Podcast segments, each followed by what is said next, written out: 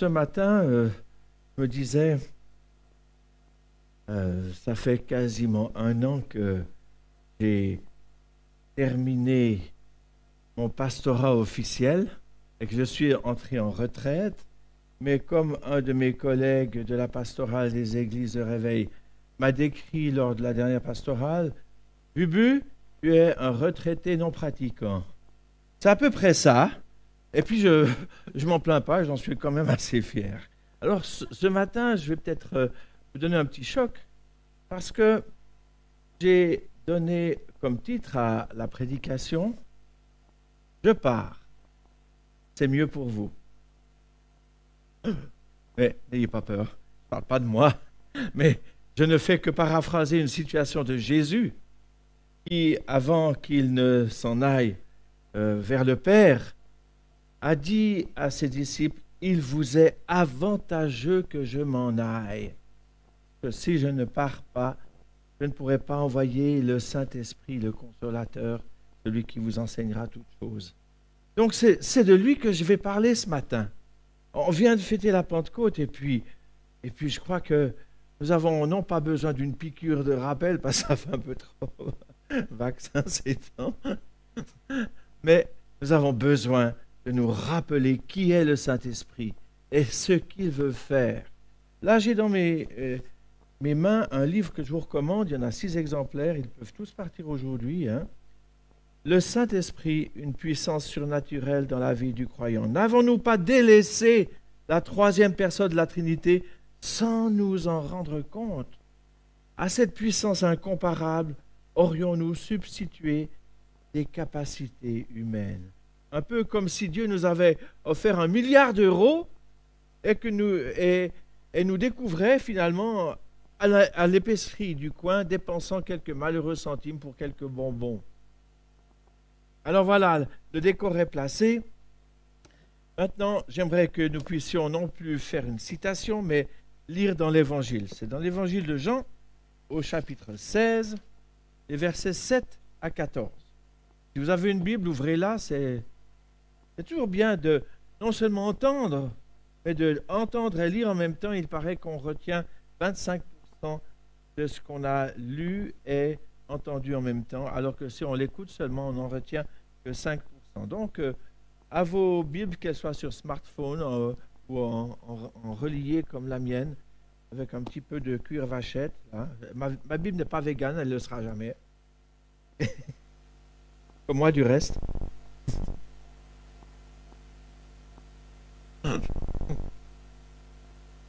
Oh ben je vais lire depuis le verset 5, tant qu'à faire. Pour ceux qui n'auraient pas lu leur Bible aujourd'hui, ça va un petit peu compenser. Jamais. Maintenant, je m'en vais vers celui qui m'a envoyé. Et nul de vous ne me demande, mais où vas-tu? Mais parce que je vous ai parlé ainsi, voilà que la tristesse a rempli votre cœur. Cependant, je vous dis la vérité. Il est avantageux pour vous que je parte, car si je ne pars pas, le consolateur ne viendra pas vers vous. Mais si je m'en vais, je vous l'enverrai, et quand il sera venu, il convaincra le monde de péché, de justice, de jugement. De péché, parce qu'il ne croit pas en moi. De justice, parce que je vais vers le Père, et que vous ne me verrez plus. De jugement, parce que le prince de ce monde est jugé. J'ai encore beaucoup de choses à vous dire, mais vous ne pouvez pas les comprendre maintenant. Mais quand il sera venu, lui, l'Esprit de vérité. Il vous conduira dans toute la vérité, car ses paroles ne viendront pas de lui-même, mais il parlera de tout ce qu'il aura entendu et vous annoncera les choses à venir. Lui me glorifiera, parce qu'il prendra de ce qui est à moi et vous l'annoncera. Tout ce que le Père a est à moi. C'est pourquoi j'ai dit qu'il prendra de ce qui est à moi pour l'annoncer. Alors, bien, Jésus a annoncé euh, son absence à ses disciples. Mais cependant, il n'a rien laissé au hasard des circonstances et il a réglé la chose lui-même. Il a annoncé et désigné son vicaire, son remplaçant, très clairement. Le Père vous donnera un autre consolateur. Il vous est avantageux que je m'en aille. Il vous conduira dans toute la vérité. Vous qui, sans aucun doute, êtes euh, euh, plus familier avec les actes des apôtres qu'avec le prophète Zacharie, vous savez, comment? Il y a un problème Oh, un problème. Alors bon, ben, je vais éteindre cette petite chose. Ah oui, ça ne ronronne plus. Ah si, ça ronronne quand même. Enfin, c'est peut-être quelqu'un qui, s'est endormi, je ne sais pas. bon, vous êtes familier avec les actes des apôtres et vous savez très bien que c'est dix jours après l'ascension de Jésus que l'Esprit va descendre sur les apôtres réunis dans la chambre haute. Ça ne s'est pas passé d'une manière discrète. Pas du tout. Le Saint-Esprit n'est pas tombé sur eux comme un souffle léger, mais bruit de tempête, langue de feu sur les disciples, langues étrangères non apprises parlées par eux, des signes étonnants qui vont faire accourir toute la multitude de Jérusalem. Puis à cette occasion, le remplaçant de Jésus a fait des dons évidents aux disciples. Ils étaient dans la prière, ils attendaient. Les voilà revêtus de puissance, de sagesse, d'amour et surtout d'une très grande joie communicative. ils furent même rendus capables de faire des miracles et ils devinrent enseignants, évangélistes, apôtres, pasteurs, selon les situations dans lesquelles le Seigneur les appelait.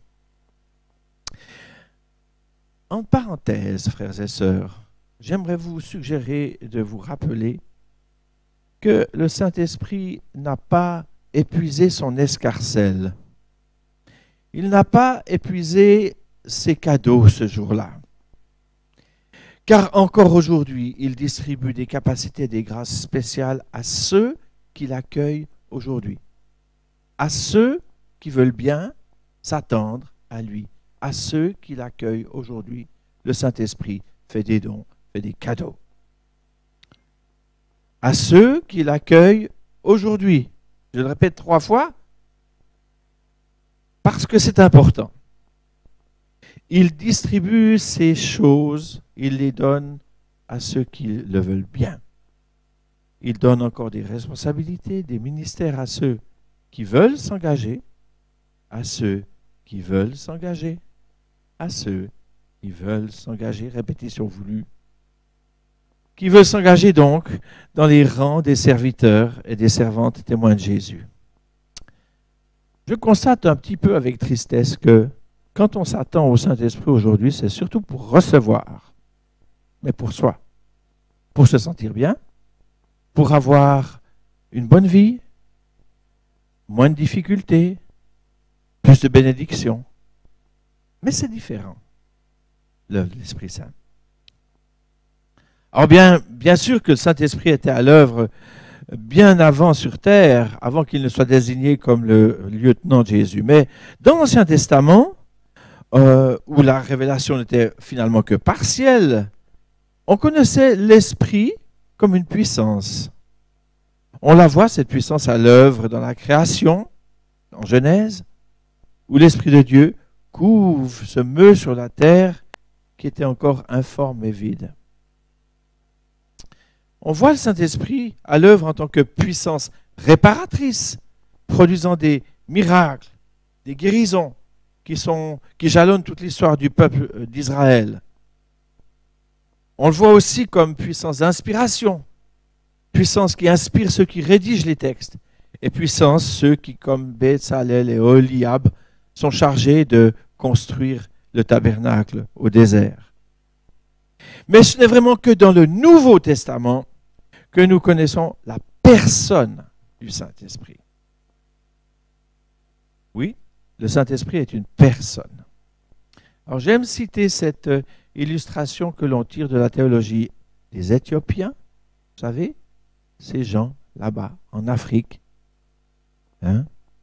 Alors eux, pour décrire la Trinité, ils disent, Dieu, c'est comme le soleil que l'on voit. Jésus, ce sont les rayons de ce soleil qui viennent jusqu'à nous. Saint-Esprit, c'est la chaleur qu'on sent sur notre peau. C'est comme ça qu'il voit la Trinité. Je trouve ça tout à fait clarifiant. Donc le Saint-Esprit est décrit dans le Nouveau Testament comme une personne. Il n'est pas seulement une puissance, mais une personne divine. S'il n'en était pas ainsi, comment est-ce qu'on serait capable de l'attrister? On n'attriste pas une puissance, on attriste une personne.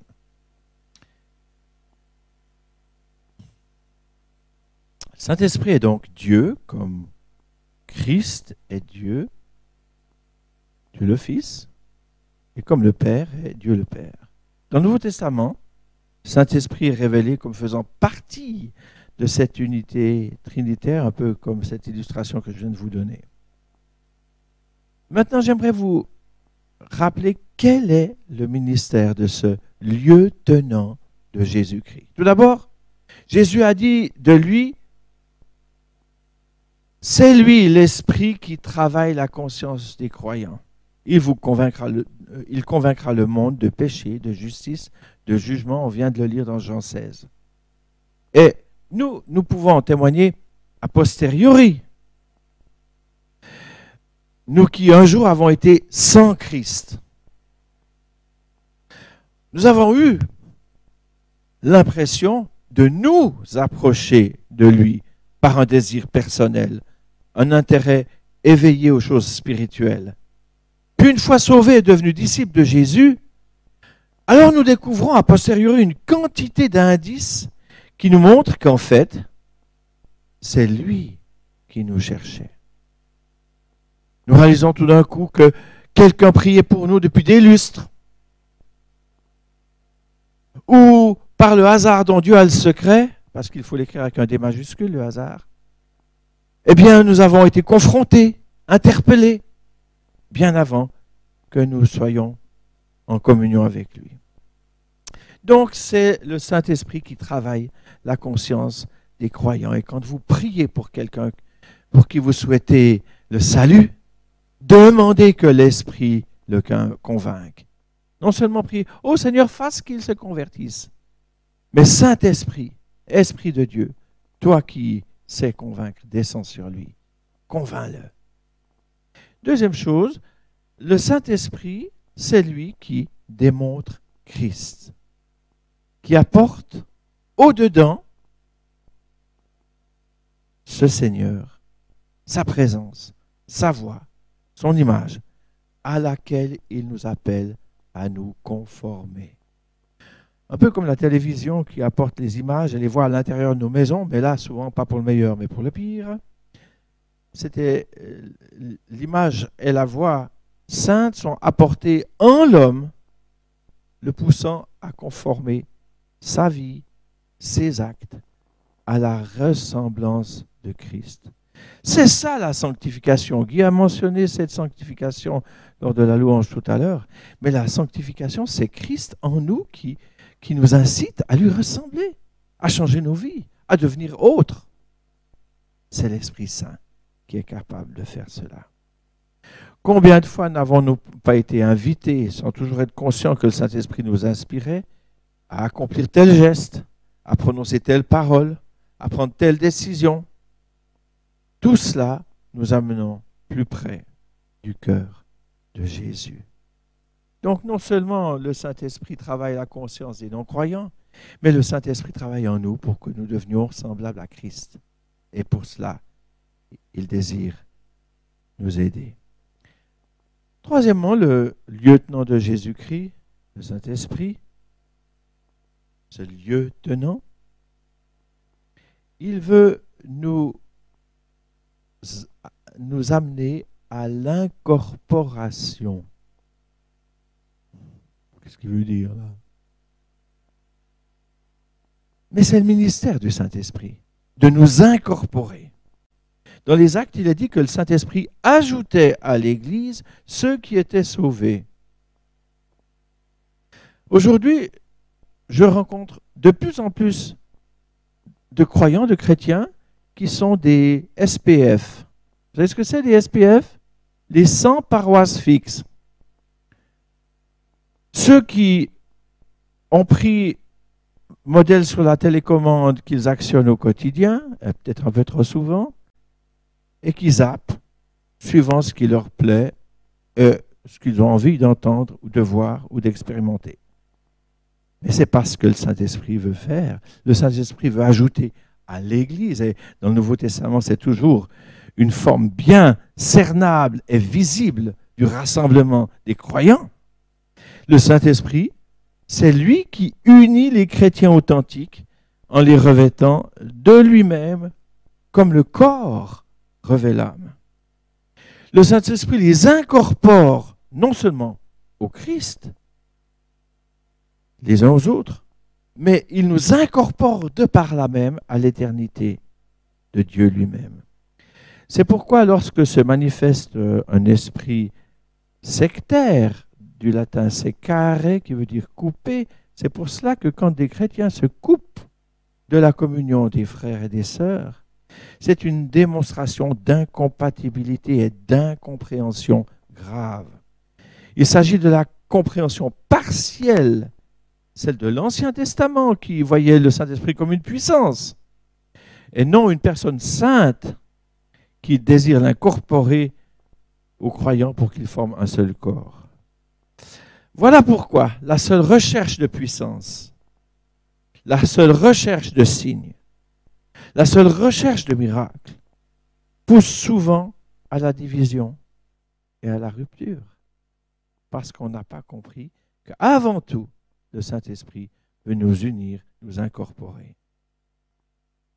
Alors une fois les croyants incorporés au corps, les croyants vont être animés par l'Esprit, rendus vivants.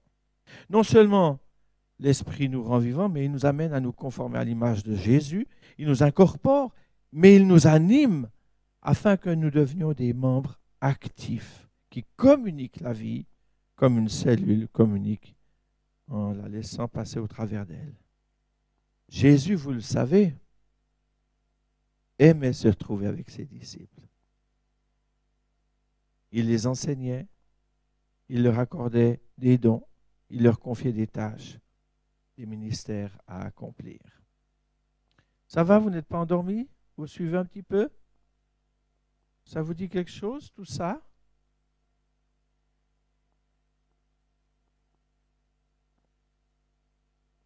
Ainsi agit l'Esprit de Dieu. vicaire de Jésus.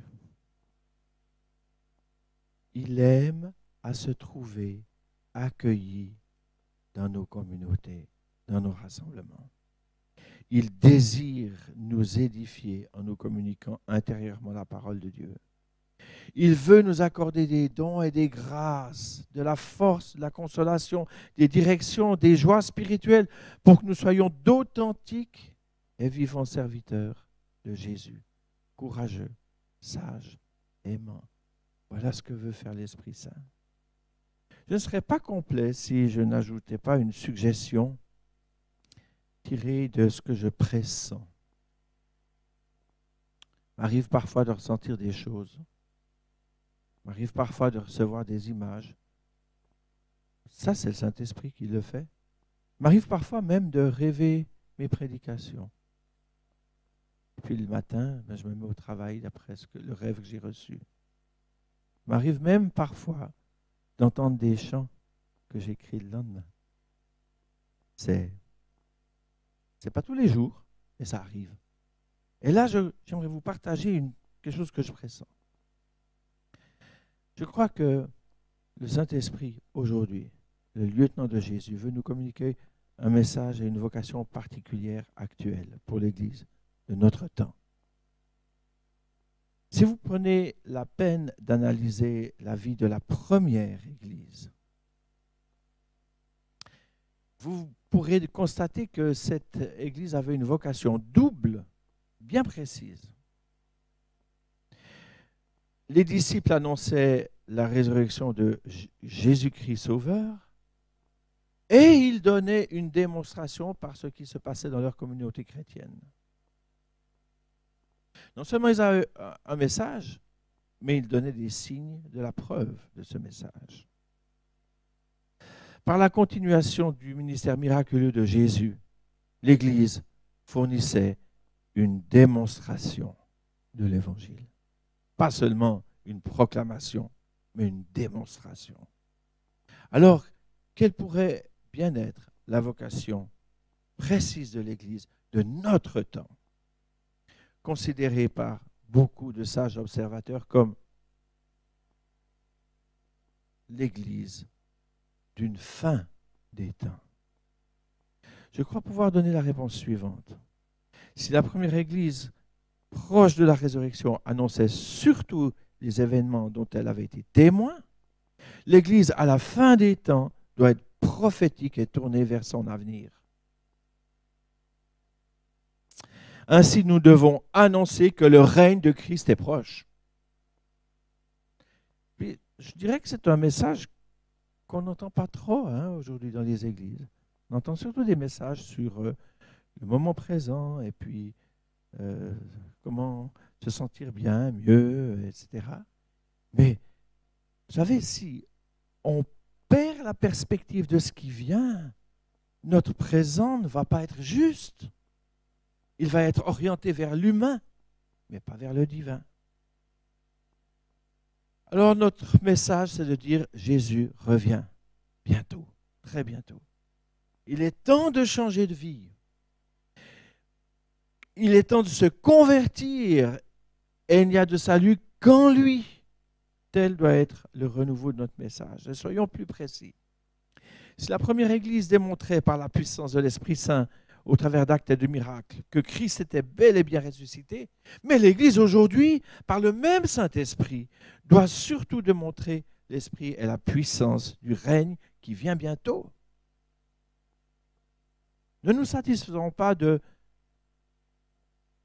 de nous édifier tout seuls, mais proclamons, Jésus revient, convertissez-vous, mettez vos vies en ordre, simplifiez vos vies. C'est un message que je vous répète depuis des années.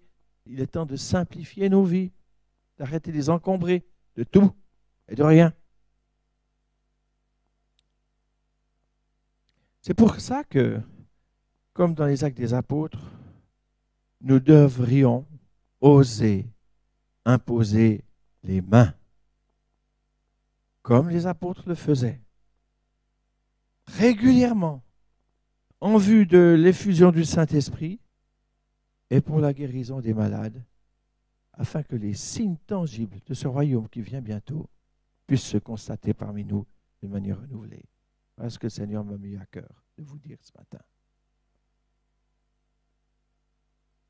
Dans sa préface ou dans sa postface, n'avons-nous pas délaissé la troisième personne du Saint-Esprit? Je ne pense pas que c'est notre cas, mais l'exhortation, elle est là.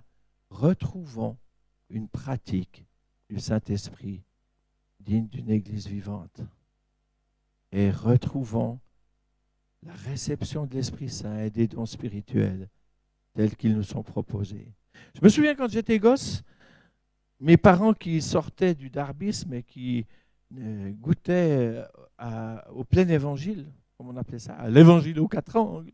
Jésus sauve, Jésus baptise, Jésus guérit, Jésus revient. Eh bien, ils allaient à des réunions d'attente du Saint-Esprit, où on se mettait dans la présence de Dieu, où on demandait à l'Esprit Saint de descendre. Bien, croyez-moi, je me souviens que ma mère, au retour d'une de ces réunions où, que puis, rien ne s'était passé, mais dans le lit, son époux endormi comme une souche sur le champ avec euh, une légère musique accompagnant la chose. Ma mère a ressenti par trois fois le passage d'un vent violent sur son corps. Et elle réveille son époux. Voilà le Saint-Esprit. T'es sûr que ce n'était pas un rêve? L'éternel masculin. Mais ma mère a reçu la visite de l'Esprit Saint alors que on dira oui, oui, c'était conditionné. Les gens euh, mais les disciples aussi ont fait une très longue réunion d'attente de l'Esprit Saint dans la chambre haute. Et le résultat fut lequel? Ils le reçurent.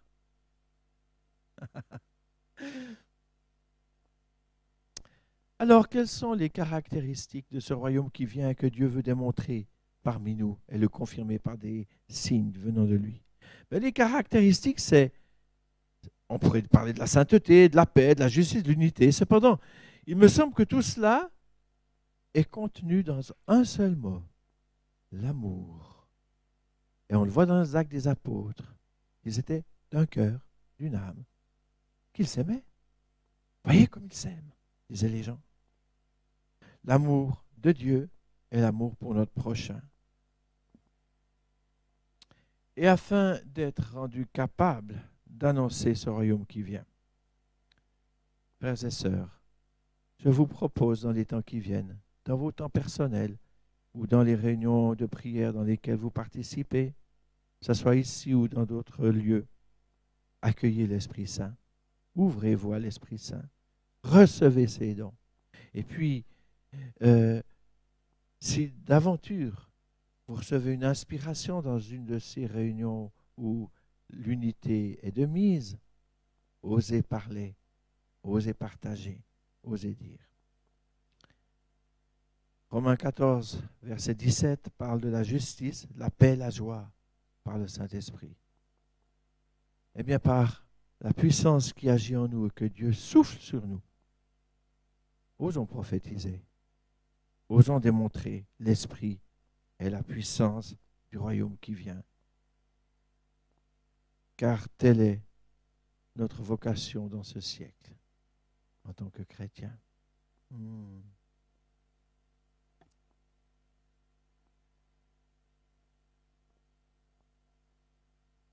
Seigneur, merci pour ta grâce. Merci pour ton amour. Merci pour le fait que tu ne nous aies pas laissés orphelins. Mais tu es venu pour que nous puissions être dans la vie, la vie de l'abondance de ta présence. Seigneur, souffle sur nous. Souffle sur tes enfants. Comme une éclair l'esprit. Renouvelle l'esprit en eux. Tu viens bientôt, Seigneur. Nous ne voulons pas être tiède, nous voulons être bouillants pour toi. Nous voulons que ton esprit nous habite et nous voulons communiquer ce que tu nous communiques. Pour ta seule gloire, Seigneur. Et je dois dire, Seigneur, que même si on est encore assez bien sur cette terre, dans ce pays, cependant nous languissons après la venue de ton royaume, après ta venue, Seigneur. Alors, Maran Ata, tu reviens. Viens bientôt, Seigneur Jésus. Alléluia. Amen. Amen.